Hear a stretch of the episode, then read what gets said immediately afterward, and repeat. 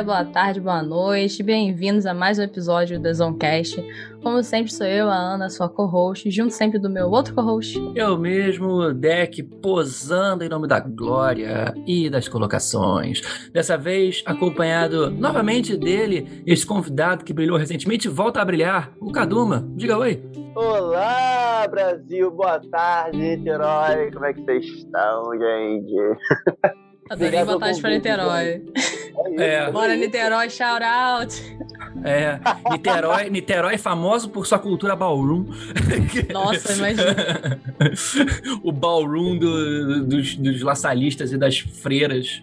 É Não, sempre assim. Olha que existe, tá? Ballroom aqui em Niterói, em São Gonçalo, inclusive. Existe? São Gonçalo não é Niterói. Existe, existe. São Gonçalo não é Niterói. Olha só, na bio da House está escrito que é a primeira ballroom de Niterói e São Gonçalo, então meu bem. Ah, os dois juntos, fez um mashup. Niterói e São Gonçalo fizeram o primeiro, entendi. É isso aí. Não é dele, não Porque é tem The House of Niterói e The House of Jungle Salo. Tem que ter, tem, tem que ter. uh, e caso você não tenha visto pelo, pelo né, nosso título, pelas nossas descrições, pelas nossas dicas aqui, nós vamos falar hoje da primeira e segunda temporada de Pose. Hoje é do... é dia de Vogue, bebê. É isso aí. Hoje é dia de Ryan Murphyismos.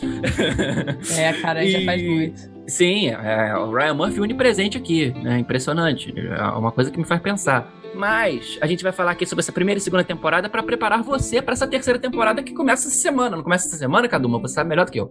Se você viu, se você tá ouvindo isso aí no dia 2, começa hoje. Se você tá ouvindo isso no dia 3, começou ontem. E de resto, já entendeu o recado, querida. Começa dia 2 de maio, a terceira e última temporada de Pose vai passar no FX, mas a gente que é brasileiro vai pegar em site clandestino até chegar na Netflix. Então é isso. Vai cair o caminhão, vai cair o caminhão e te pega. e se você quer ver essa história maravilhosa, nossas opiniões polêmicas sobre Pose, vem com a gente.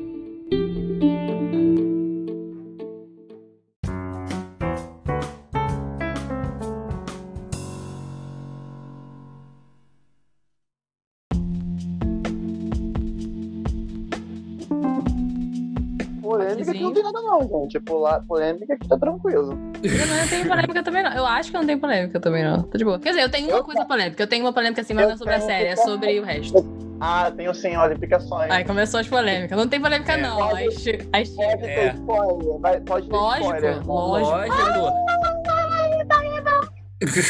o grito do, do povo semítico do deserto acabou de dizer.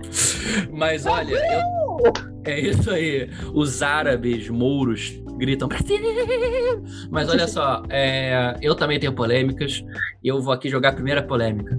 Já. Ryan Murphy Vamos Por que você é. precisa cantar de 3 em 3 minutos? Não, eu tenho uma outra polêmica, cara. Isso sim, a gente já falou sobre isso no nosso. Todos, cara, isso é bizarro, você falou bem. A gente já fez quantos episódios que são dirigidos pelo Ryan Murphy? Quatro? Cinco ah, séries? uns quatro. Né? Foram uns quatro. Eu não sei, o Witch era do Ryan Murphy, aqueles. É o único que eu acho que não é do Ryan Murphy. eu tenho um ponto pra colocar aqui, que é a minha preocupação pra terceira temporada. Eu até cheguei a falar com o Deck quando terminei a primeira temporada. Eu amei a primeira temporada, tá? Eu terminei, tipo, muito feliz, chorei. Falei, gente, que temporada perfeita. Aí tem a segunda temporada, já comecei a ficar com medo. Porque o que acontece? O Ryan Murphy não tem melhor, assim, histórico de fazer continuações. Essa é a minha preocupação com ele. As séries dele geralmente têm uma ótima ideia que ele consegue passar bem na primeira e na segunda temporada, geralmente. E aí vai pra merda total na terceira, quarta e seguinte. Que bom que você falou Glee. que essa vai ser a última temporada. Cara, nem Glee, ok, Glee. Mas, cara, Glee, American Horror Story. É... Tem várias outras. Tem uma que também ficou muito ruim depois, que é a Netflix. Anyway, tem várias séries dele que acaba indo meio que é, pra merda. Então, assim, eu fiquei preocupada. Mas gostei muito da segunda temporada também. O que foi uma surpresa para mim. Então, sabendo Sim. que a terceira vai ser a última, eu estou com expectativas um pouquinho maiores agora. Que eu acho que tem que saber quando sair, sabe? Tem que sair bem sai bem. E é aquilo que a gente falou também, Netflix faz quantos... É, mas não é Netflix, é FX. Não é Netflix, mas sim, vocês é. entenderam. É. É, mas tá na, no negócio do Netflix, né? Que são as três temporadas. É isso, isso. Aí. Mas, Pose, vamos falar sobre o que que é. Porque para mim, eu não tinha nenhum conhecimento sobre a história até começar a ver né? Que basicamente é sobre a cultura de ballroom nos anos 80. Eu sou uma pessoa completamente por fora. Sim, mas no início. Do... É, ok, 80, final dos 80 e início dos 90, né?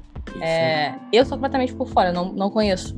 Não conheço nada. Então, o que foi apresentado na, na série, acho que passou de forma positiva para mim. Tipo, eu consegui entender o que é uhum. na série. Então, assim, eu, como, eu, como uma pessoa de fora olhando para dentro desse universo, foi bem interessante para mim. Eu peguei muito os personagens. Muito.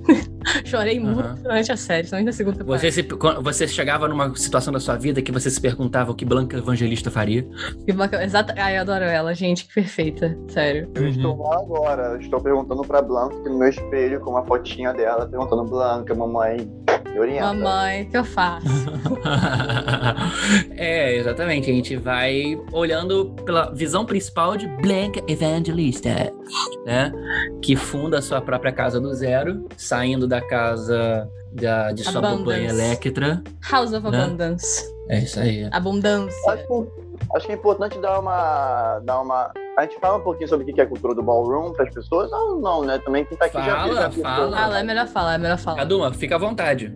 Então, beleza, gente, vamos começar. Então, é, Pose é todo inspirado, se você for ver os recortes, os cenários, até os personagens, são muito. É, bebem muito da fonte, para não dizer quase um. bebem do mar de Paris is Burning, que é um uhum. documentário uhum. feito é, trazendo esse recorte é, da cultura do ballroom nos anos 80 e 90. E você vê até o próprio lugar onde está sendo feito o ballroom, e para quem não sabe ballroom, o que é ballroom, né? Traduzido seria sala de baile aqui, né? enfim. Mas é basicamente os lugares onde as pessoas da periferia de Nova York, pretas, LGBTQIs e latinas, se uniam para glamourizar a vida delas. Porque você olhava, né, por exemplo, nas revistas, do, por isso que a gente fala pela dança Vogue, o Vogue ele surge porque eram pessoas da periferia que queriam se sentir naquela revista, queriam se sentir como parte daquele mundo de celebridade, onde só quem estava tendo acesso àquilo ali era pessoas brancas e heteronormativas. E aí, quando levam essa cultura pro ballroom, que é pro baile, então é quando você vê que as pessoas pretas, gordas, LGBTQIs, latinas usavam aquelas roupas e se sentiam num desfile de moda. Por isso que tinha aquela famosa, né, os termos juízes, quais são seus placares.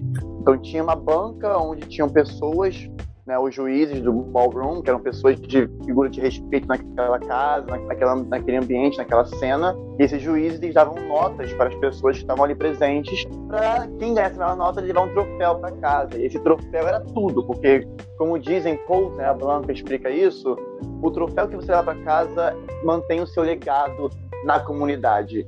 E isso é muito lindo, porque é, esse lugar realmente da comunidade LGBTQI, da comunidade que está ali forte, porque é uma família. Pode acontecer tudo o que pode acontecer ao longo da semana, mas no fim da semana vai, ou enfim, uma vez ao mês, duas vezes ao mês, vai acontecer o ballroom em que todo mundo vai se juntar. Então, realmente, esse aspecto de community, comunidade é muito presente nessa cultura. E também é importante lembrar que, assim, essas pessoas não tinham acesso a roupas, a alta costura. Então, dali que a gente vê também esse lugar, né, muito pensando sobre isso, essa coisa do povo LGBT que faz tudo, né? Que vai lá, pega uma, pega uma, pega uma mesa, bota uma mesa, bota um tecido, quando vê do tecido surgiu um vestido com lantejoulas e não sei o quê. É muito por conta disso, porque naquela época você tinha que fazer o baile, você não tinha dinheiro para comprar uma roupa. Então, das duas, uma, ou você comprava um tecido e fazia, acaba dando é, purpurina, lantejoula, glitter em cima e fazia aquilo ali virar um vestido de alta costura, que seria julgado numa, naquela, naquele ballroom, naquele dia, é, ou você roubava. Né? É, As é pessoas, isso. Então, o que tem de relato em, em Paris is Burning dos roubos que aconteciam em lojas de departamento, famoso roubar uma camisa americana, acontecia a vera, porque era questão de sobrevivência ao longo da semana e questão de status. E não é status de vaidade, é status de legado. Você provar que sua casa fez história, tanto é que fez. E aí é muito interessante também que explica, além disso, só um último adendo, existe todo um conceito na questão da arte do deboche ali dentro da, da, da cultura do ballroom, né, na cultura que é o shade. Antes do shade existia reading, a leitura. Que é fundamental. Que você fica para a pessoa e você lê ela em tom debochado, fazendo o aumentativo, né, uma não sei se uma coisa hiperbólica, mas você aumenta uns traços que nem, nem existem na pessoa, mas assim, é pra soar engraçado. E é uma zoação que era. É, quem fizer a melhor leitura do outro ganha alguma coisa, entendeu? Ou sai como um status interessante na comunidade. Tanto é que é uma coisa que a Electra faz muito. Inclusive, é uma das melhores Electra... coisas pra mim. É muito divertido. Exatamente. Quando o Electra, quando o Electra tá naquele, naquele, naquela sala, né? Com aquela branca falando com ela, já bebe um golinho da água e vem a Lulu e fala: uh Clean your throat, limpa a garganta, breathe that bitch. Leia essa vadia. Né? Vadia. Lá em Long... É, que é na, na viagem delas pra Long Island. É bom demais, é bom demais. essa leitura, ela pega todo. Você vê que a Alex, ela olha cada detalhe da roupa da mulher e fala. Dá pra ver que quando você fala de pérola, sua camisa, regata e sua, sua saia, você não sabe quem que você é. Então, uhum. assim, ela vai fazendo isso num tom cômico e que machuca, mas machuca com esse humor. Sim. Depois do reading, existe um aspecto um pouco mais pesado que é o shade. The shade, the shade of it all. É, que o shade é essa coisa, tipo assim, eu não vou falar que você é feia, porque você já sabe que você é feia. Muito bom. É daquele, uau! já é mais venenoso. Você não precisa falar, né? Por exemplo, assim, você sabe que você não compra roupa de qualidade. Então você vai falar assim: É, eu vi essa roupa que você está usando, tava na promoção da C&A, né? É, é, é, é é como se comparássemos o deboche com a ironia. O deboche é escancarado, a ironia ela é mais veladinha. Entendeu? Sim, você vê isso muito no sangue da atriz que, que faz a Electra, que é a Dominique Jackson, que é uma rainha de ballroom, né? Também. Você vê isso no Legendary, que ela comenta em momento, eu é. sou o ballroom, né? Ela realmente é e ela tá aí representando muito bem. Então, isso tudo poder falar que no final, no final do Shade, vem o Volt porque o Vogue é o auge dessa discordância, dessa, desse, desse veneno. Porque você, você tem que dançar e você não pode encostar na pessoa. Você, com o seu corpo, tem que mostrar que você é muito maior do que o seu adversário. Entendeu? Uhum. Uhum. Então, Basicamente, você não pode, você não pode ser frágil. Se você for frágil, é complicado. É, porque o mundo já quer que você seja frágil demais, sendo quem você é, estando naquela cultura, né? Então você acaba tendo que ser muito forte, pelo menos lá dentro, para que você mostre que você é capaz de sobreviver nesse mundo cruel, que é o mundo da década de 80 e 90 para os LGBTQIA, né? Afrolatinos e por aí vai, no, nas cidades americanas no meio daquela que a própria comunidade acaba sendo um pouco venenosa. A gente vai vendo isso no decorrer das temporadas, né? É, esse combate, esse preconceito intracomunidade que existe até hoje, por exemplo, contra os afeminados, contra os, é, os pretos e pobres gays, até, e para não falar do público transexual, né? Que é isso por, que eu ia falar. foi um movimento à parte dentro do, dos, dos movimentos. Eu acho muito é, absurdo gente... o fato, de, tipo assim, eu, eu entendo que é o momento idealista da pessoa que não, nunca sofreu nada disso. É tipo, como é que pode, né, cara? Você já faz parte de, de, um, de um grupo de pessoas que é julgado o tempo inteiro e você vai e julga outro tipo. Eu entendo que também tem a posição de poder. Eu entendo. Né? É a posição de poder. É. É exatamente isso. É. é. porque você, você pode. Você tem algo com que concordar junto com os conservadores, então você é menos pior. É, é tenso demais essa parada. É isso aí. E a gente vê isso, inclusive, aqui num documentário muito bom, quando você estuda sobre a vida da Marsha P. Johnson, né? Como que ela sofreu é, é, é, e a Silvia também, né? Como que ambas sofreram tentando lutar para incluir a luta das transexuais, né, dos Estados Unidos no movimento que era chamado na época de GLS, né? Uh. E aí, como que eles foram sofrendo os boicotes das gays brancas de classe média e classe alta, né? E até de algumas que são de minorias, porque elas são, como elas próprias dizem, nós somos o pior do pior do pior do pior. Nós temos uma identidade de gênero distinta, nós somos, é, né, não somos brancos e nós somos pobres. O que, que falta mais para ser pior? É, sempre tem, e é bizarro, como sempre tem o um racismo dentro das minorias, é bizarro. Eu vejo isso muito feminismo branco também, né, que a gente fala. Que é Sim. bizarro também para mim, é surreal. E você vê também que no final, a Silvia Rivera, que é uma das fundadoras, né, junto com a Marsha P. Johnson, ela, no movimento, ela tá morando no, no pier ainda. Ela tá morando. E, esse, e eram esses piers que estão acontecendo, que mostram em Pulse. Sim. Esses piers aconteciam mesmo, né? Os piers de Nova York. E tá lá, a fundadora do movimento LGBTQI tá morando numa barra, num barracão. Barracão, assim, numa barraca, assim, tipo, feita com sacos de lixo. É, porque é, essas coisas não dá dinheiro, gente. Não, você só gasta. Exatamente. Você só gasta.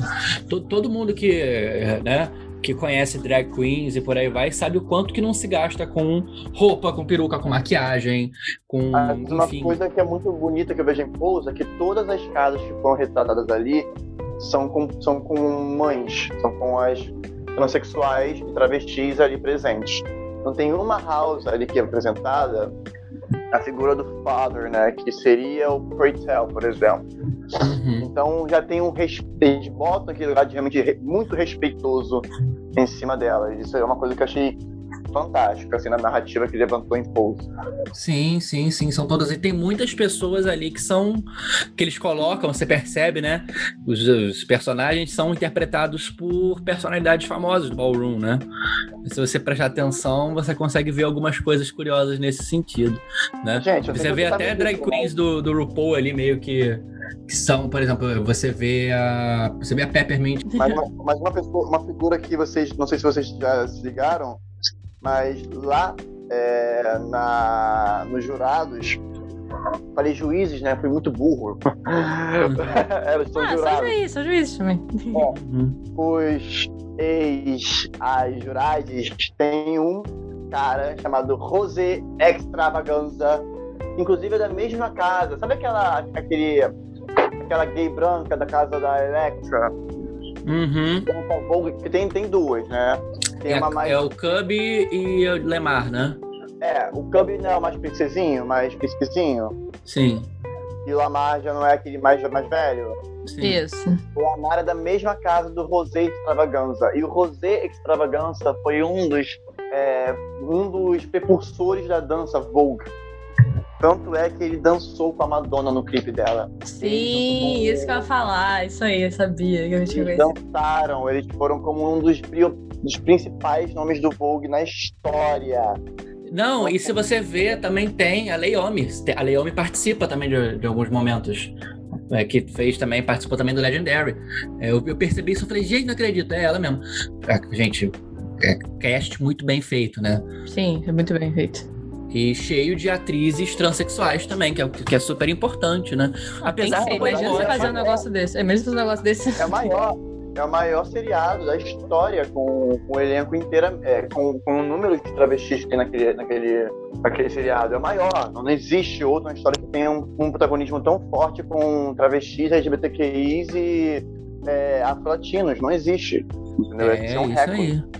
E É apesar do boicote da, da indústria, né? Para, Então. da- nas premiações, principalmente, né?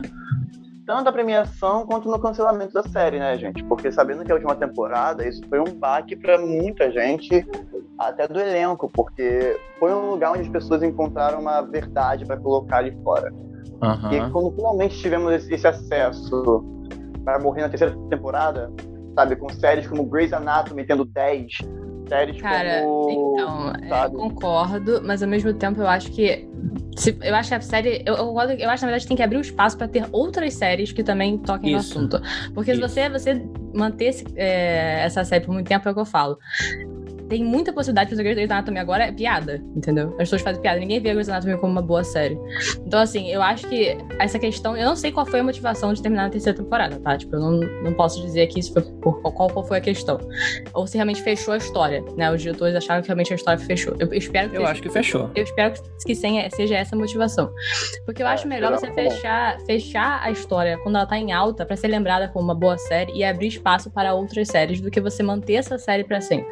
Esse Não, isso eu concordo com você completamente.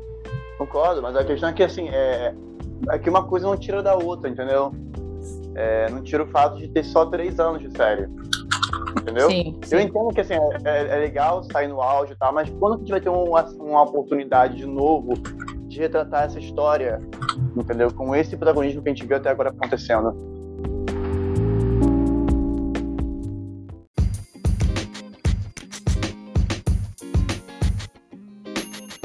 Fizeram uma petição para Dominic Jackson ser a tempestade do X-Men agora, né? Na nova montagem do X-Men. Então, se tivesse ótimo. oportunidade, imagina que seria isso para as crianças, sabe, transexuais assistirem lá a Dominic Buck Jackson fazendo a Tempestade. Não, Dominic Jackson já é o, é o Mrs. World agora no Deus Americanos, né? Não sei se você sabe. Sabia dessa, Ana?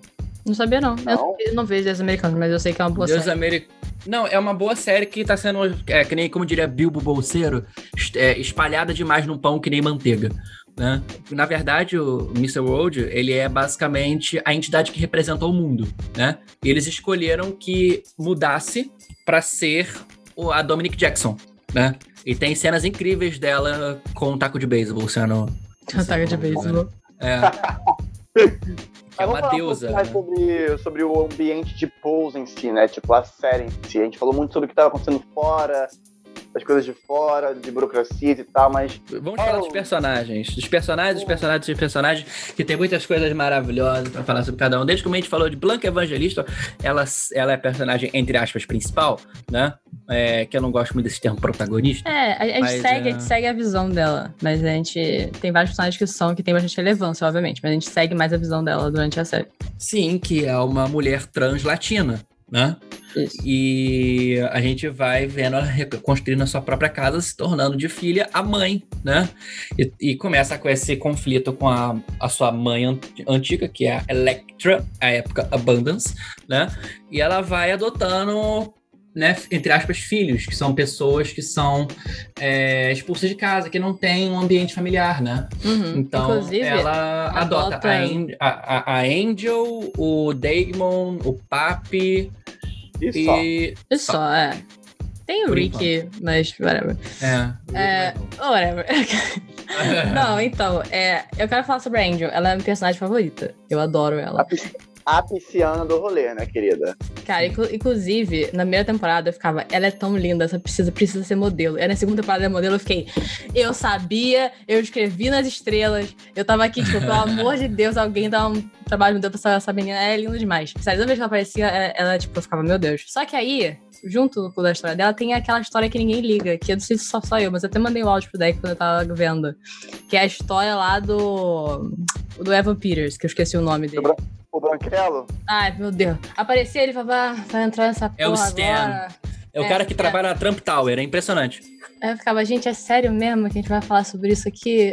Tudo bem, é válido, mas muito tempo de tela pra explicar. E olha só, eu amo Evil Peters, então pra, pra eu ficar, tipo, hum, é porque eu realmente ligava muito mais pros personagens do que pra ele.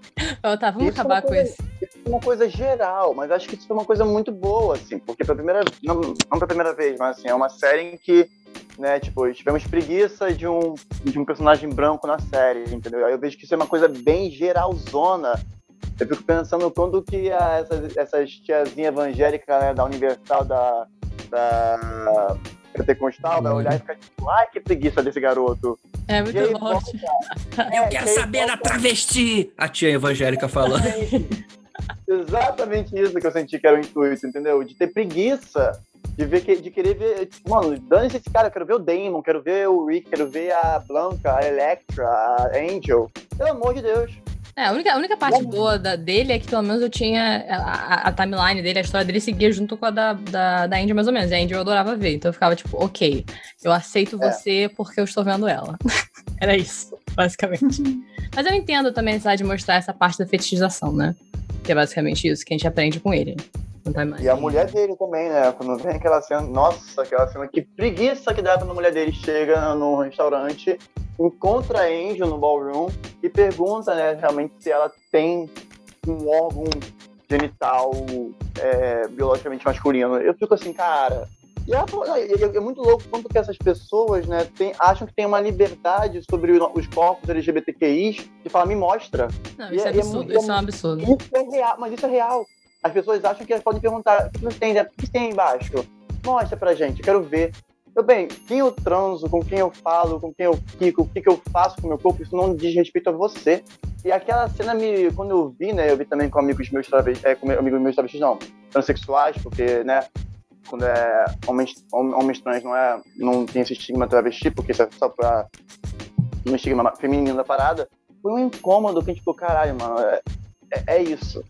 É isso, é uma repulsa aí que a gente começou a rir da cara da mulher na, na hora que aconteceu essa cena. Porque é, é, é por difícil, que, que isso acontece, é, né? é, difícil também, porque existe um, um, estigma muito grande na sociedade, ainda mais nessa época, anos atrás, que já é difícil você aceitar qualquer pessoa, né, LGBTQ, blá, blá, blá. Só que o problema é que é, transexual ainda por, mais ainda, porque tem até hoje, é muito mais até hoje. Que as pessoas têm muita dificuldade de entender. Muita dificuldade de entender. Então, assim, eu acho patético você achar que você tem o controle de pedir para ver qualquer coisa, ou, ou tipo, achar que tiver o direito de cima de qualquer coisa, mas eu consigo, por um lado, também tentar compreender que a pessoa tem muita dificuldade de entender quando ela não é exposta a nada. Por isso que séries desse tipo são importantes, para ter essa exposição. Sim. Porque se você não é exposto a nada e você não entende nada, você fica achando que você tá no direito de fazer esse tipo de pergunta, sabe? Você não entende que você tá, tipo, sendo completamente babaca. Você é. não tem exposição a nada. E aí a gente é. tem casos como a, a LESP, a Assembleia Legislativa de São Paulo, tentando pautar uma lei que é, coloque como impróprio toda propaganda que tenha um LGBTQIA+.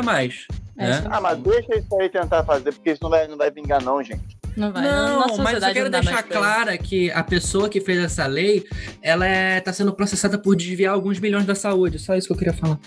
Que bom. A explosão de acabou é a dança do verão, né? É, viva a bancada da Bíblia. É, é bom.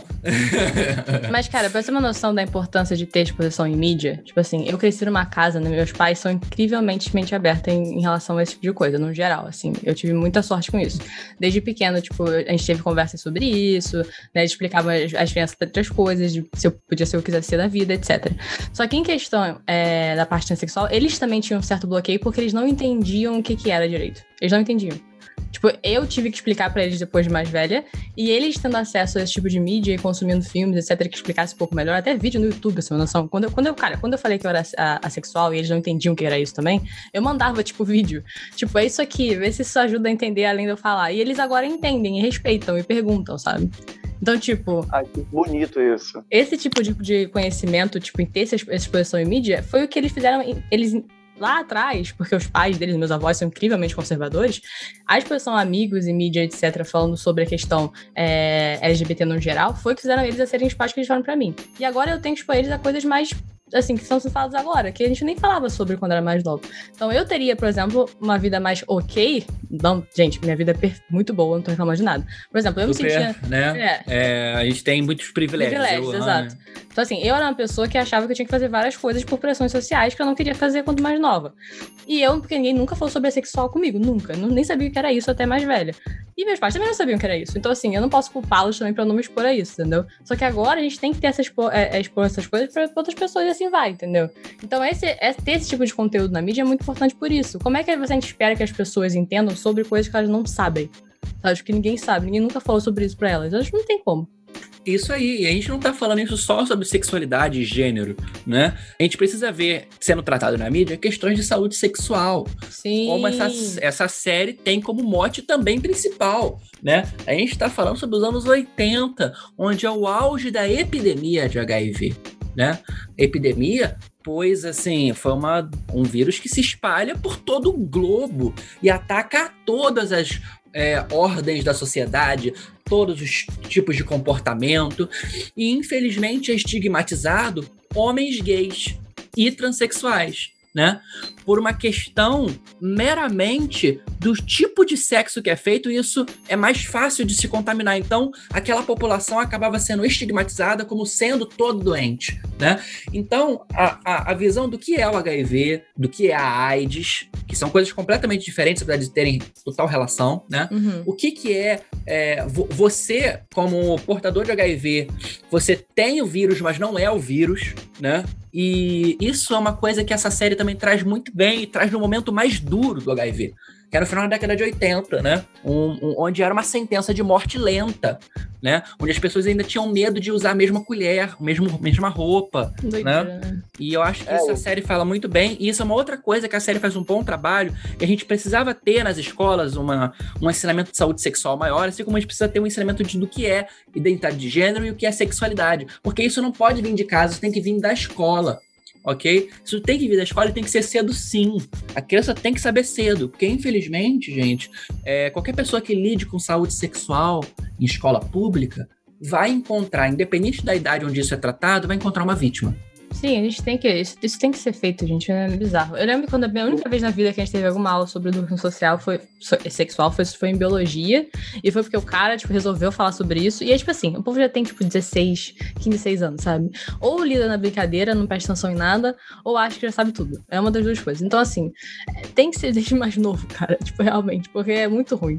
Uhum. E usem preservativos, por favor, gente. Pensar, é, é uma, coisa, uma coisa importante pensar que, assim, é, eu vi muitos musicais que retratavam essa época de 80 e 90, e Ranch é um desses, em que colocava as pessoas que estavam passando pelo HIV e AIDS como muito passivas. Né? Iam para encontros para desabafar sobre a situação em que né, estavam vivendo, mas não tinha uma resposta disso em questão de protesto. E é tão bom você ver o Act Up, Fight 8 acontecendo ali, porque foi isso, né? Existia essa pressão contra, e principalmente contra a igreja assassina, que naquela época de epidemia dizia que é, é como se você visse a igreja agora falando para não usar máscara. Era aquela época a igreja com uma camisinha, dizia que a I camisinha. Mean... Papa João Paulo. I mean... Humanista Papa João Paulo, tá, gente? Papa João Paulo era muito evoluído, assim, em questões humani... em algumas questões humanitárias, mas em outras ele era mega escroto, tá, gente? A igreja era muito conservadora.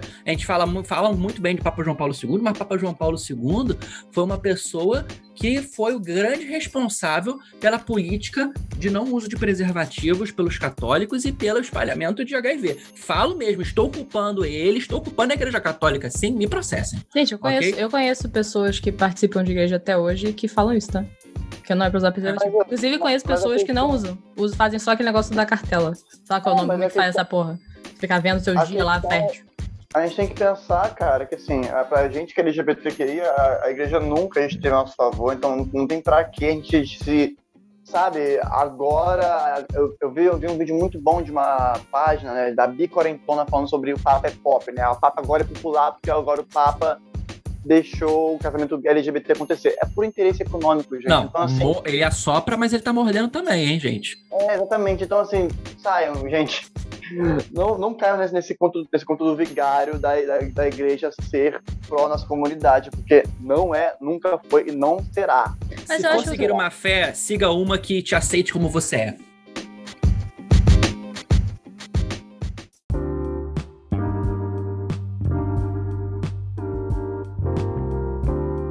Uma cena que eu acho que é fantástica de já, de já começar com o Pulse é a expulsão do Damon de casa também.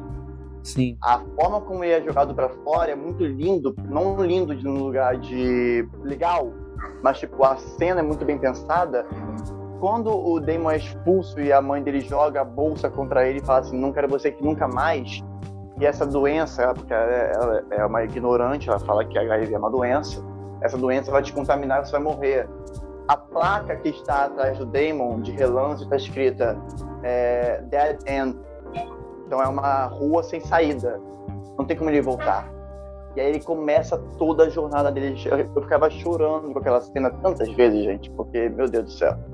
Cara, eu fico muito é... triste com a, com a pensando na realidade de pessoas que são expulsas de casa por coisas que elas não podem alterar, mudar na vida delas. Isso, isso me deixa muito triste, pensar nessa realidade. Eu fico, cara, não consigo imaginar, eu realmente não consigo imaginar. Tem que passar por isso. É, é horroroso, assim, né? Eu falo como um desses. Cara, é horroroso. Eu, desculpa por você, cara, porque eu Não, meu bem, não, relaxa. Tipo, eu fico chocada. Mas eu acho que, assim, é, é, infelizmente é uma realidade. Eu moro com pessoas que nós três fomos expulsos de casa. Então, assim, isso é nossa, nossa realidade e é muito bom você ver uma série dessa, porque eu vi essa série já fui, já fui expulso de casa pela minha mãe e pelo meu pai. E quando eu vi essa série com a minha avó, e ela viu essa cena acontecer, porque é, ó, foi sua filha que fez isso comigo, foi seu filho que fez isso comigo. Então, assim, as pessoas não percebem o quanto que tá lá dentro, dentro de casa, entendeu? E é tão bom porque essa cena é a primeira cena que acontece, porque eu acho que é bom porque ela já joga para fora o que acontece, o que tem que ser, esse sofrimento já passou e depois é como que a gente lida com isso depois no futuro, entendeu? E é tão interessante também ver depois a, a como que eles lidam com isso, né? os personagens vindo com isso. A, a, Blanca, quando a mãe dela morre e ela volta para casa, aquela cena é, é, dá um nó na garganta. É, dá né? sim. Eu acho que a terceira temporada, pelo que eu entendi, vai ter a história de Electra. Pelo que eu entendi, vai ter a história de como que a Electra foi expulsa de casa também. E acho que vai ter muita, muita, muito a ver com essa mulher forte que ela é agora, que assim é cheia de nome toque. Né? Acho que vai ter muita coisa aí, porque a gente vai ver uma fragilidade dela que ela teve que gerar.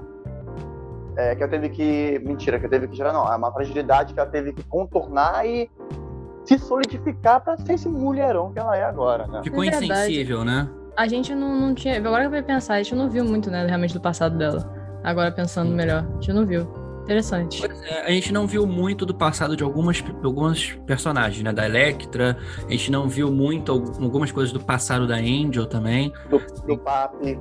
é, do Papi, e acho que isso é uma o coisa que dá pra Papi- ser... O Papi é um personagem que eu não entendi de onde ele surgiu, assim. Eu não sei porque, acho que eu, se eu perdi alguma coisa na- na- no episódio, do nada ele tava ali. E eu só aceitei, porque eu adoro ele. Mas eu fiquei tipo, mas de onde você veio mesmo? Eu perdi alguma coisa, eu esqueci. Talvez eu tenha esquecido alguma coisa de algum episódio. Mas realmente eu esqueci. Língua de prata. Ele é língua de prata e ele tava também em dificuldade. Aí a, a Blanca pegou ele também, entendeu? Entendi. Não, foi o primeiro episódio que ele, ele viu a, a, a House of Evangelista estrear e nesse desafio ela perde. E aí o, Papi aparece e fala assim: Ei, eu quero entrar na casa de vocês. É, ela fala: Mas quem é você? Ah, eu sou ninguém. E a casa de vocês também é um Zé Ninguém, então acho que a gente pode criar alguma coisa juntos. Aí. E aí começa a House of Evangelista. O primeiro episódio se forma a casa inteira. É verdade, é isso Ela mesmo. É. É porque eu tive um delay o entre cara. ver o primeiro episódio e o resto. Eu vi o primeiro episódio, aí passou uns dias e eu vi o resto. Aí, tipo, eu esqueci, mas é verdade. É porque pra mim eu falei, gente, já que esse personagem veio mesmo, eu gosto muito dele. É um personagem que eu gosto E ele bastante. era dealer, né? Ele, ele, é- ele vendia a ervinha da venenosa, entendeu? Aí, aí, aí. Que era uma das regras, não pode na casa. Não pode, não E é pode, mas... importante é frisar que é um, é um polo é, da luta latina, né, dentro da comunidade, como é, que- como é que ele era recebido, né? Sim, É quase sempre você vê em tudo quanto é lugar que tem latinos, você vê lá o, símbolo da bandeira de Porto Rico, né? É, que no caso de Nova York tem muito porto-riquenho, né? É, você vê muitos usando as cores de Porto Rico, que também são cores similares aos Estados Unidos, né?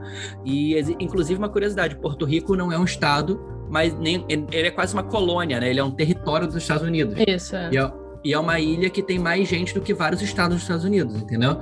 É, e existe uma, uma vertente muito grande no Partido Democrata, agora com Joe Biden, de transformar dois territórios, entre aspas, em estados, né? Que é DC, que é uma cidade que não elege representante, o que é uma coisa que é contra a própria alma do- dos Estados Unidos, né? Então eles querem transformar DC num estado, né?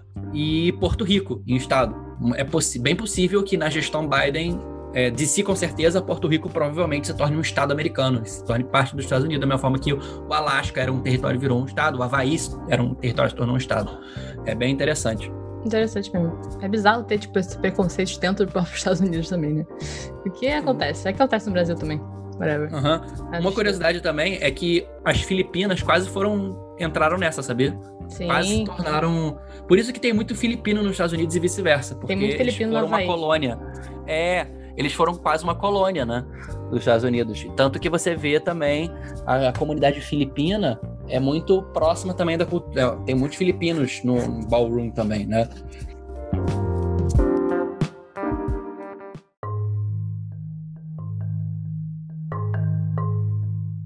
É, agora uma polêmica aqui. Eu ia perguntar sobre os casais de, de Pose. Vou falar do chip. Falar do chip. Ah, ah.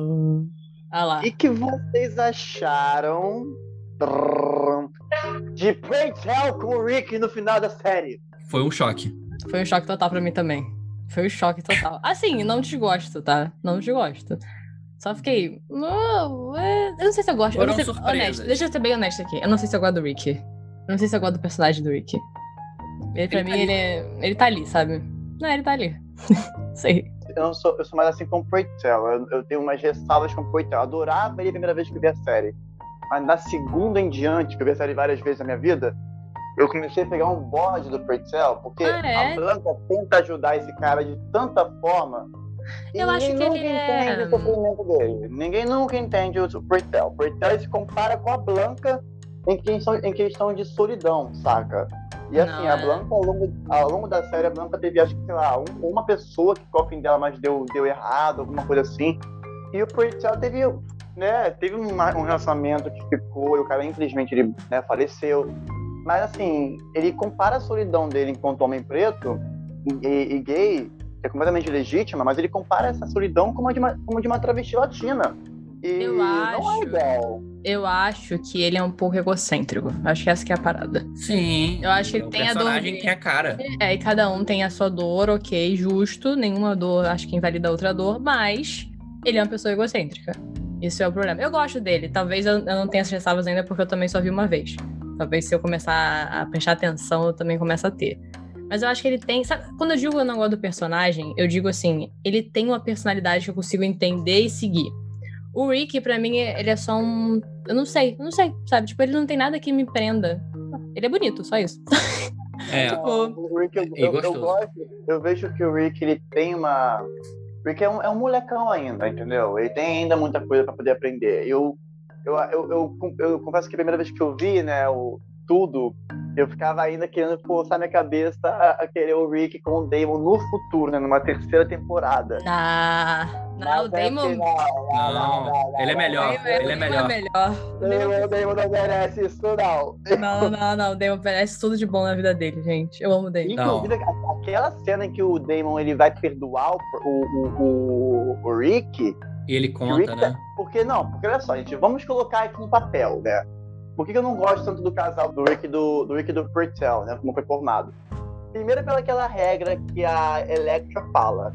A, a regra número um do ballroom. Você não pode ter nenhum pai ou mãe de casa tendo relações com seus filhos. E o Purtell, ele é um do, ele é o hoster, né? Ele é o anfitrião do ballroom. Sim. E, enfim, né? Aí eu fiquei, eu fiquei imaginando, cara, se fosse Electra ficando com o Papi, se fosse a, a Miss Candy ficando com o Papi, ia passar de mão? Não ia passar de mão. Mas com o Portel pode, porque o Portel ele passa a regra a favor dele, saca? Então foi uma coisa que eu senti. Né? Sim. Eu, Kaduma, senti, tá bom? E eu coisa- entendi. Não, mas eu entendi. É, é, na verdade, ele tentou, mas. ah, é, Sabe aquela coisa? Explica, não justifica, tem a Não regra, mas eu justifica. entendi que não foi, não foi exatamente uma Eu coisa que ele achei- quis fazer. Quando Mas aconteceu, aconteceu. Quando aconteceu, eu achei que ia ser uma parada, tipo assim, ia acontecer no momento, sabe? E aí, Aham. tipo, ia ter, tipo, dois episódiozinhos disso acontecendo, ele não perceber que não, não ia dar certo e tal, e, e ia desmanchar. Só que não. Eu realmente achei, tipo, eu, eu tava ok com a situação acontecendo, tipo assim, one night stand, sabe? Eu entendo a- o a sentimento ali no momento. É, ok. Fiquei chocada? Fiquei, mas eu fui, E ah, a, e a- e a cena deles é linda. É, o, É. o amor deles, a cena é linda. É, por isso que eu Tem falei, problema? ok, sabe, vamos lá. E eu achei que realmente É ia ser uma coisa, tipo, os dois precisavam daquilo, mas não necessariamente um do outro, sabe? É porque olha só, vamos colocar, vamos colocar como, é- como- como aconteceu, né? O Damon tava lá, terminou com o Rick porque o Rick traiu ele, e o Rick e ele descobriu que o Rick traiu ele com um cara que foi no ballroom catar o Damon. É, que babaca, cara. Bom, assim, o Damon. Mano, que isso? fica na sua Aí eu- linha, cara. O Damon foi pra casa perguntar pro Rick, o Rick falou que não, não traiu, e o Damon perguntou na moral, falou, mano, tudo bem se, se você não pegou outra pessoa, tava em turnê mundial, tudo bem. Aí ele falou, não peguei ninguém, não peguei, aí ficou, porra, aí o Damon, de- aí depois o Rick conta pra ele, aí eles terminam, o Damon, né, o Damon, acho que o Damon termina sem nem o Rick falar, Ele É, termina por outras termina- questões, é, por questão pessoal. outras e tal. questões os pessoais de am- amadurecimento. E o Rick insiste em voltar com o dele. Quando o Rick descobre o diagnóstico dele, ele conta pro Purtell, ele não conta pro Damon. Tanto é que o que, o que deixou o Damon puto foi que ele foi descobrir, foi, foi fazer o teste dele com o, o Purtell do nada. Ele falou, ah, o Purtell que me deu cola. O Damon falou, mas por que você nunca me procurou? Eu tava sempre aqui por você. E aí, quando o Damon vai dar a oportunidade pra eles voltarem a ter a relação, o Rick taca aquilo tudo em cima dele, saca? E, e a cena que eu acho que é uma cena horrorosa, em questão de emocional ali falando, que é a cena da graduação do Damon com a formatura de dança, né? Em que tá. É só porrada atrás de porrada em cima do Damon. Ele foi mimado em jogar a bronca na roda? Foi. Mas, mano, o cara tava, tipo, comemorando a sua luta por conseguir se formar na, na escola de dança. A Angel com, tava, tava alterada e começa a jogar coisas completamente nada a ver em cima da profissão do cara, falando que ele não vai conseguir dinheiro porque ele é dançarina, falando que ele vai ser um fracasso. Não, ela tava vai colocando, ela tava, ela tava colocando as seguranças dela no trabalho dela, mais o fato dela estar drogada em cima dele. Era, era isso. Exatamente. Aí ele rebateu, e assim, o que fica puto é o Purtell. quietinho ali. Ele não chamou, ele não chamou uma vez o Damon pra conversar sobre o que aconteceu. Não, é, é meio bem. Então. Considerando que a gente tá falando de duas pessoas jovens aqui, um cara que já é pra ser mais maduro, é triste pensar que todo mundo tá, tá se comportando como se fosse adolescente. Isso é triste realmente de pensar. Até porque o Damon é mais maduro de todos ali. Dos Sim. três, no caso, que a gente tá falando. Então, assim, ele, Sim. ele, ele merece melhor do que o Rick, eu acho que até mais por isso mesmo. Ah, obviamente o Rick fez um monte de merda em relação com o Damon, mas ele merece mais, tipo, ele, ele já amadureceu mais rápido. E aí não tem muito jeito, é desenvolvimento de cada pessoa. Então, É assim, porque o Purcell, ele acaba sendo o senso de maturidade da série. Ele não é contestado. é, ele entendeu? não é, ele não é. A palavra dele é lei. Tanto é que uma coisa que me irrita um pouco, até junto uma coisa com a outra, é o fato de só o Billy Porter, que fez o Purcell, ser indicado a premiações. Ao Emmy, por exemplo. E... Por, por isso que eu falei das boicotes, né, lá atrás. Era isso que eu tava querendo dizer. Nenhuma transexual. Acho nem a Dominique foi indicada. Nenhuma travesti foi indicada. Ah. Nenhuma. A Miss Candy no- teve um relato incrível que ela fez no, no, no Instagram, Eu vi. porque ela morreu na segunda temporada, né? E quando você morre, é a última hora que você coloca enquanto, enquanto atuação aquilo que você está fazendo, né? Enquanto atriz, enquanto ator. É o último momento que você tem para conseguir uma, uma premiação e conseguir seu, sua resposta ao seu, ao seu trabalho que você fez naquela temporada. Sim. E você não ser indicada, entendeu? Não é nem questão de ganhar ou não, é não ser indicada com o seu trabalho. E aí a galera tá falando, cara, parece que a gente tá dando murro em ponta de faca. E quando a, gente, quando a gente acha que a gente conseguiu de novo com uma série que fala sobre a gente conquistar o mundo e conquistar os prêmios e ocupar espaços, vem essa rasteira. Mas é assim, é assim, cara. É assim. Infelizmente. E aí, aí acaba que às vezes eu misturo esse ranço que aconteceu dessa, desse, desse boicote, acaba que Misturou com o é, personagem. com o Purcell e tá com o Purcell. Não, mas tá certo. Não. Acontece mesmo. E Mas eu, mas eu gosto do Billy. Porter. O Billy Porter, eu gosto dele, eu acho ele um ótimo ator também. É, É, na verdade, ele que- não tem culpa disso acontecer, né? É. Também não, tô pode falando botar isso Purcell, nele. Não, sim, sim. Não. Posso, posso Então, botar ele- uma. Ele é humano, ele é humano e ele comete erros, entendeu? É, eu não Tá, vou o ficar problema defendendo. não é esse. O problema não é que ele é humano. O problema é que todo mundo na série é contestado. Inclusive a Blanca é contestada toda hora, é retrucada por uma porrada de gente. E o Purcell não. Quem É, o faz isso é a problema Blanca. é- mas mesmo assim, o Purcell ele mantém uma. Ele, não. Ele não até É, ele não tem, não tem alguém no nível dele pra contestá-lo, eu acho, é isso.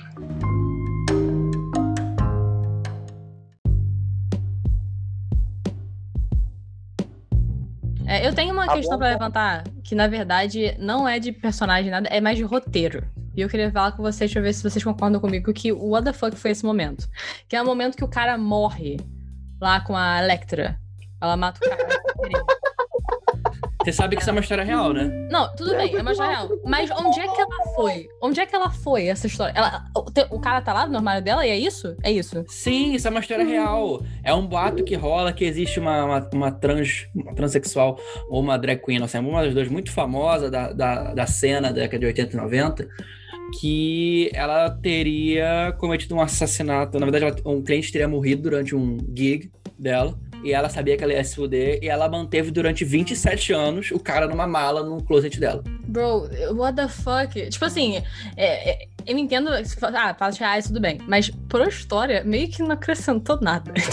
É tipo, ah, mas foi engraçado. Foi uma Foi referência engraçado, mas engraçada eu dos achei- episódios. eu entendi, mas eu achei que alguma coisa ia acontecer. Porque eu tô falando, quando a gente fala de roteiro, se você tá apresentando alguma coisa, isso tem que vir na frente por algum motivo. Porque senão não Você faz sabe o que, tá que eu senti? Eu senti isso com o porra do fotógrafo da Angel.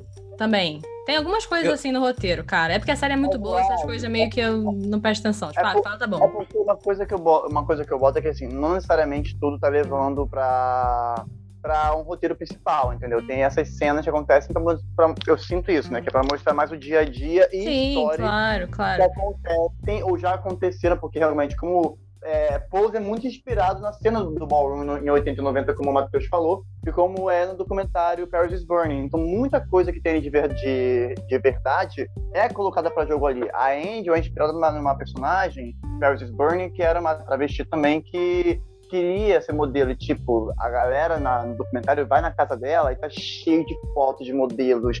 E Linda Evangelista tá ali aparecendo, sendo exposta. Então, acaba que ele quer colocar essa, o diretor quer colocar essas cenas, esses, esses momentos, pra, tanto para conscientização, tanto para uma questão nossa de familiarização com o já ocorrido, entendeu? É, é um easter egg, quase.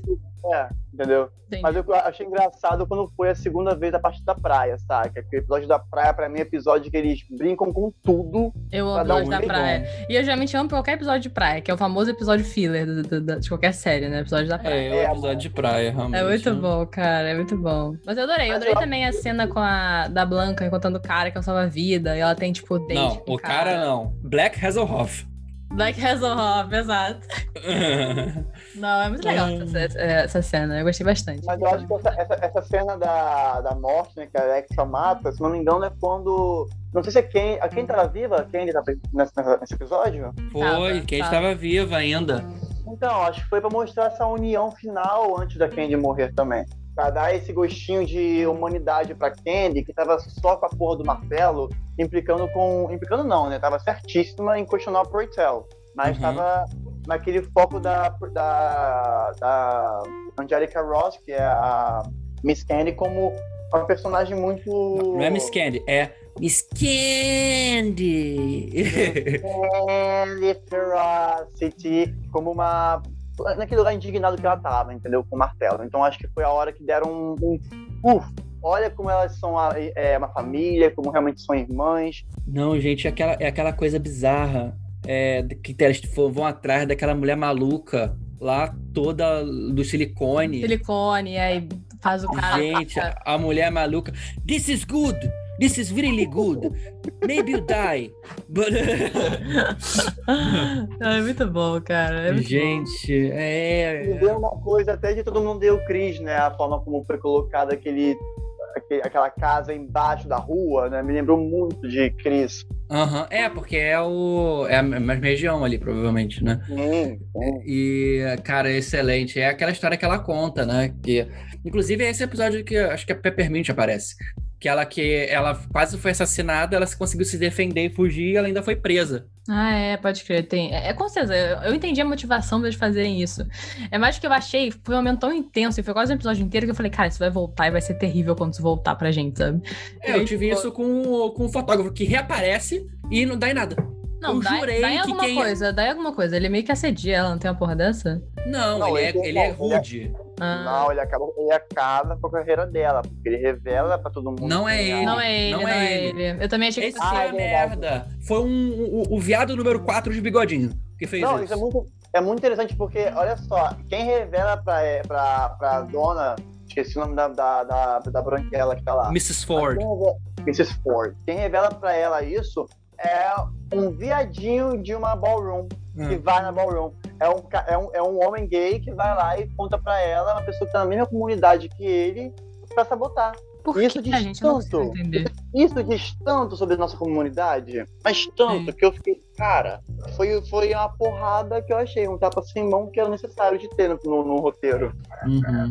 É, Entendeu? eu, eu acho É que. um eu entendo tudo puta. isso. Eu só acho que, olhando 100% pro lado de roteiro, geralmente, quando você não tem um tempo específico de tela, até falei isso no filme que a gente, que a gente fez o review último, e você mostra uma coisa pra mim, você foca em algo, eu, como, como consumidor de- dessa, dessa mídia, eu espero que isso dê em alguma coisa. Tipo, é natural, sabe? Porque se eu tô perdendo tempo vendo isso, isso tem que ter algum sentido, sabe? E você não ter um desfecho é meio que. Não decepcionante, mas. É, geralmente, se você é visto de um lado 100% de crítico, Quebra de expectativa. cinema, etc., é visto como uma falha de roteiro, porque você tá usando o tempo de tela pra nada, basicamente. Mas isso é Ryan Murphyismo. Assim como cantar meio do nada, isso aí é Ryan Murphy. O Ryan Murphy é o rei de fazer isso. É verdade, eu censurei tanto em Glee, meu Deus do céu. Não, ele faz Inclusive, muito isso. A- aquela mulher, a, a Perry Lupon, né, que esqueci agora qual é o nome da personagem que ela faz, mas é a dona Ah, do salão. sim. Cara, Pet Nossa, cara, tu Foda, foda. pra cara da Frederica. O personagem merda daquele eu adorando. Falei, ah, eu amo ela. É, porque como vo- é impossível odiar a Pet Lupone. Isso é contra as regras da humanidade, as regras da casa, a regra do ballroom. Não pode odiar a Pet Lupone. É isso. Inclusive, é é muito doido porque aquela personagem da Fre- Frederica, ela mantém uma, uma verdade dela, porque ela não, é, ela não é ruim só porque ela é ruim. Né? Tipo assim, acordei vilã, acordei. né? Ela, ela, ela tem essa máscara da transfobia colocando no feminismo dela à frente.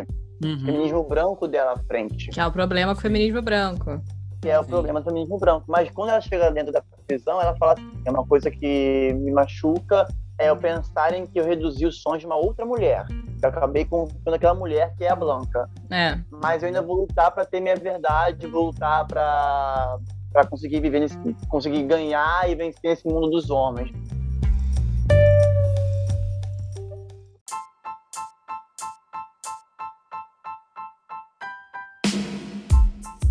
Como isso aqui tá uma loucura, uma, uma putaria, uma coisa sem sentido e cheia de caos, como é pra ser todos Zoncast, eu quero voltar a um casal que a gente não falou, porque a gente só falou do casal que a gente não gostou, um casal que todo mundo gosta, que é o chip de verdade dessa série, certamente, que é o Papi e a Angel. Gostamos. Gostamos. Ah, Amor, Um bom upgrade, um ótimo upgrade pra, pra Angel. Foi, foi, foi, foi. Papi, além de, né, super gente boa e cuidadoso, é um gostoso, né? Percebemos isso, com várias Nossa. imagens bem generosas.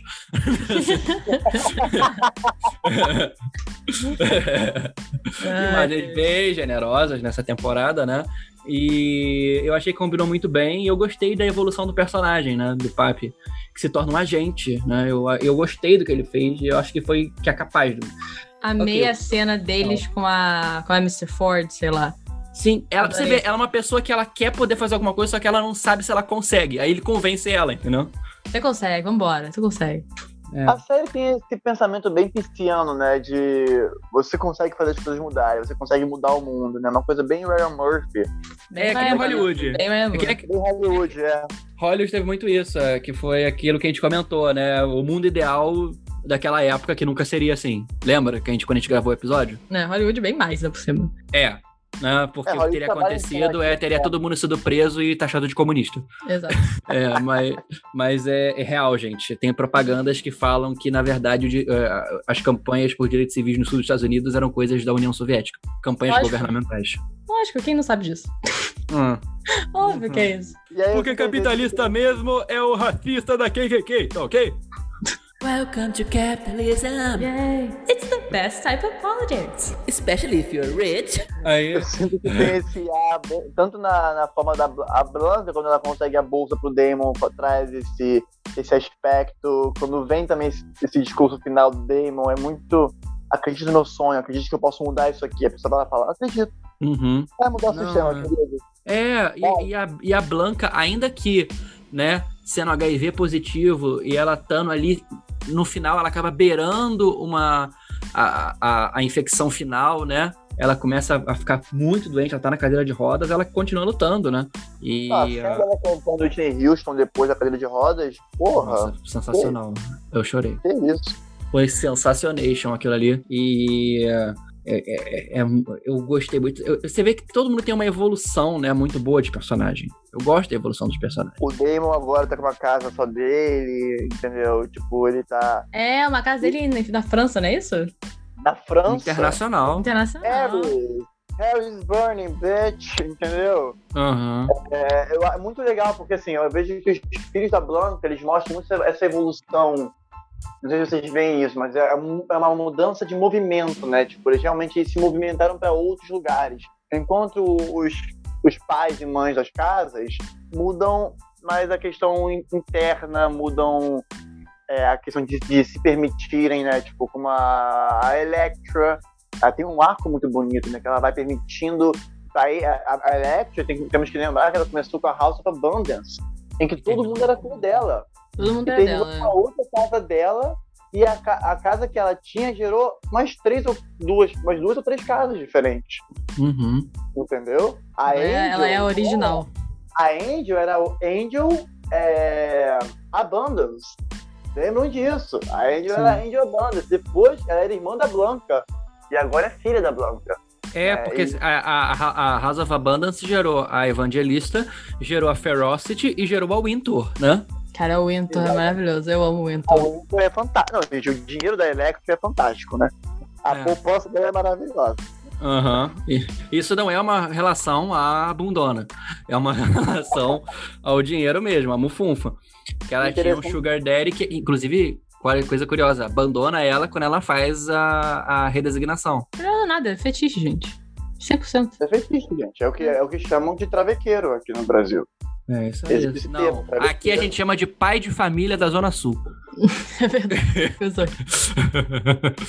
É, Mas só pra explicar que travequeiro realmente é um termo que é usado, tá? Não é um termo que eu tirei da minha cabeça aqui agora, não. É o termo que a- as travestis usam para pessoas que querem usar travestis só para fetiche, entendeu?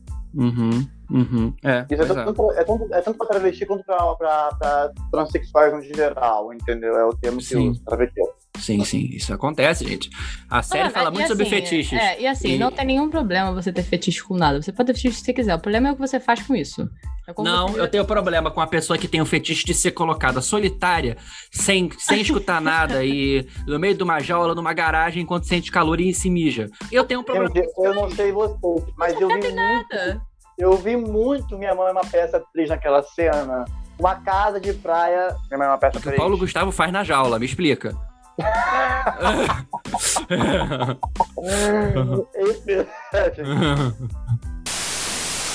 Oi, gente. É, quando a gente gravou esse episódio, Paulo Gustavo, esse tesouro nacional, esse ator, roteirista, esse comediante, não tinha ainda nos deixado. E eh, eu não tinha como, após a menção do nome dele, simplesmente deixar passar aqui e sem lembrar o quanto ele foi importante, seja para a cidade de Niterói, porque os três integrantes aqui são nascidos em Niterói, e o quanto ele foi importante para o humor brasileiro, para a cultura nacional, para a quebra de preconceitos, para a luta por humanidade. E parafraseando o que ele mesmo diz, rir é resistir.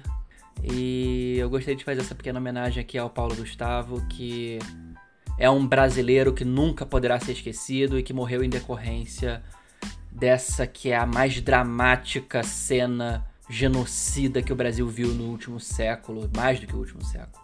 Então, Paulo Gustavo presente.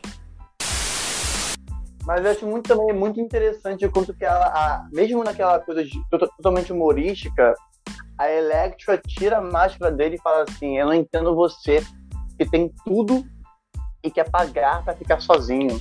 Com Tem gente tanta que não gente, tem isso. querendo ter uma. querendo. que, não tem essa opção. né? A solidão é. Sim. é, a- é- a solidão é o que resume a nossa vida. E você É. querendo jogar isso fora. Mas, gente, no, É. no king shame, no king shame. É, deixa o cara pagar. pra- Não, porra, a Electra tá ganhando bufunfas e bufunfas metendo tá a porrada nas afetando pessoas. ninguém, se não tá afetando ninguém, no king shame. A partir do momento No que o seu shame. kink começa a, afetar outras pessoas, você humilha outras pessoas por causa do seu kink, aí, aí não, sabe? Não, Mas se é. você é uma pessoa que só quer viver seu kink, vai na fé, sabe? Se as duas pessoas estão É. fazendo isso, justo. A gente só não aceita o Minotauro. A questão, Esquece. a questão que ela fala ali é, é- é- não é só sobre a questão do feitiço em si, mas a questão que ela, ela usa toda essa questão da- do dinheiro, que a, não tem acesso pra. Sim, é a questão da pessoa nunca tá feliz com o que tem também. O cara tem É, tudo, mas ele não quer nada, é basicamente isso. Só que ele também não quer não ter nada, a verdade é essa. Ele só quer a ilusão de não ter nada.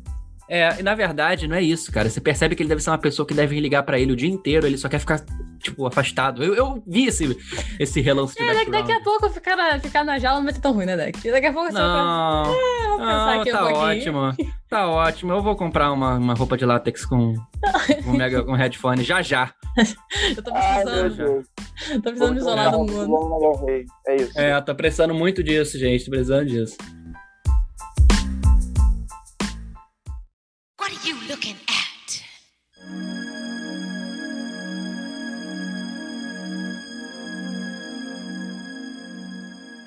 Então agora que a gente já falou sobre a série, vamos falar sobre as notinhas e o que esperamos pra próxima temporada, que vai sair já agora, né? Semana que vem. Ou agora, né? Hoje. É hoje que sai. Aí hoje, Não, hoje. Hoje. hoje. vai ter um ballroom exclusivo de polls que vão fazer com, com jurados, jurados convidados. Então vai ser um abalou Paris, abalou Bambu hoje, meu amor. Ah, Vai acontecer hoje, acho que às 18 horas, eu acho. aham. Enfim, vai ser um programa louco. Vai ser legal. despedida, vai ter uma O Ryan Murphy, o Ryan Murphy vai estar de jurado, de vestido de alguém? Olha, espero que não. Espero que não. Tira o rebuff da minha vida. Não, gente, pelo amor de Deus. Então, vou dar minha nota, hein? Sobre 5. Eu vou dar 4.5 sobre 5 só pela questão do roteiro, que eu sou chata nesse nível. Tirando isso, eu adorei a série. Eu vi, tipo, em uma semana as duas temporadas, porque eu fico enrolando pra ver. Amei, chorei, me emocionei, ri. Então, assim, indico. Então, não tenho. Acho que tudo que eu gostei eu já falei aqui. O personagem é maravilhoso. É difícil achar um personagem que eu não gostasse de seguir a, a trama dele e a jornada, as jornadas. Então, assim, Aham. 4.5 de 5. Então, eu gostei do roteiro, mas os Ryan- Murphyismos né, me incomodam de vez em quando. Vulgo. Porque você, você precisa cantar todo episódio? Não precisa cantar em todo episódio. Ryan Murphy, para de fazer as outras séries todas serem Glee. Você não precisa fazer isso com a sua vida, meu amor. Tirando isso, é uma série que eu achei super importante, vital, é, traz coisas importantes, trata bem ah, o movimento, trata bem a história e planta sementes importantes. Nesse sentido, eu repito a nota da Ana, eu dou 4,5, ok? Porque eu tenho coisinhas que eu acho que poderiam ter sido bem, mais bem feitas, mas foram muito bem feitas de qualquer modo. Eu gostei, eu espero que eles não é, façam isso que nem eu disse, né? Como todas as é, séries de Ryan Murphy, colocando mais manteiga no pão do que ele precisa, né? Fica aquela coisa que tá além do que deveria ter. Que eu tenho medo disso na terceira temporada, porque tá tudo muito fechado na segunda temporada. Mas veremos o que vai ser essa terceira temporada. É, a minha expectativa, logo já colocando aqui pra terceira temporada, é que seja uma temporada é, pior do que as anteriores, porque eu conheço Ryan Murphy nesse sentido. Vai ser pior, vai ser muito nostálgica, vão ter desenvolvimentos de- que a gente vai achar, caramba, meio desnecessário isso. Não tem nada vital. E eu acredito que é muito possível que nessa temporada morra Blanca Evangelista. Esse eu acho que é o que, vai, eu acho que vai acontecer, ok? É, nessa próxima temporada que vem aí. Então, essa é minha nota, essa é minha opinião sobre a próxima temporada. Vou ver mesmo assim.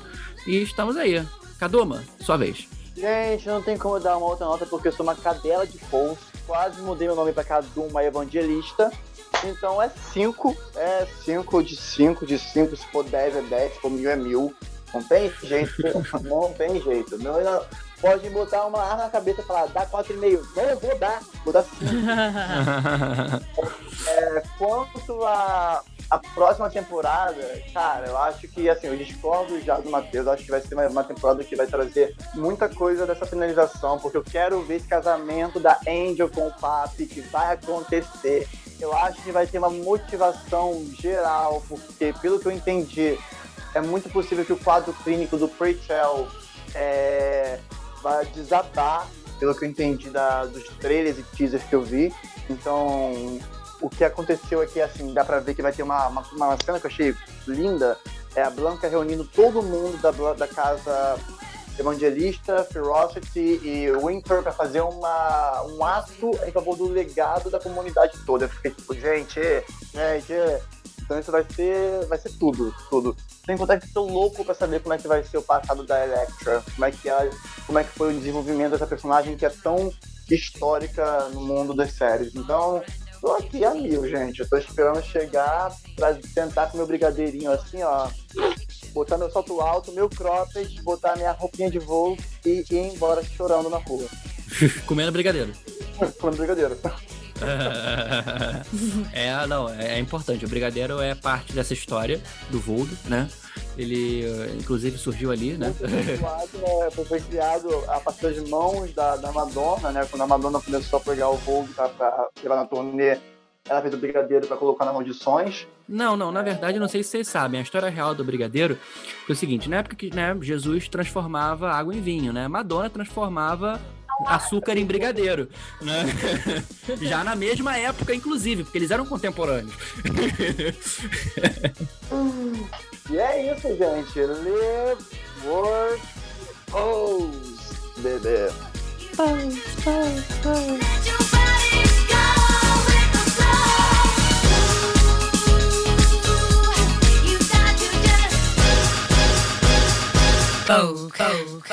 flow.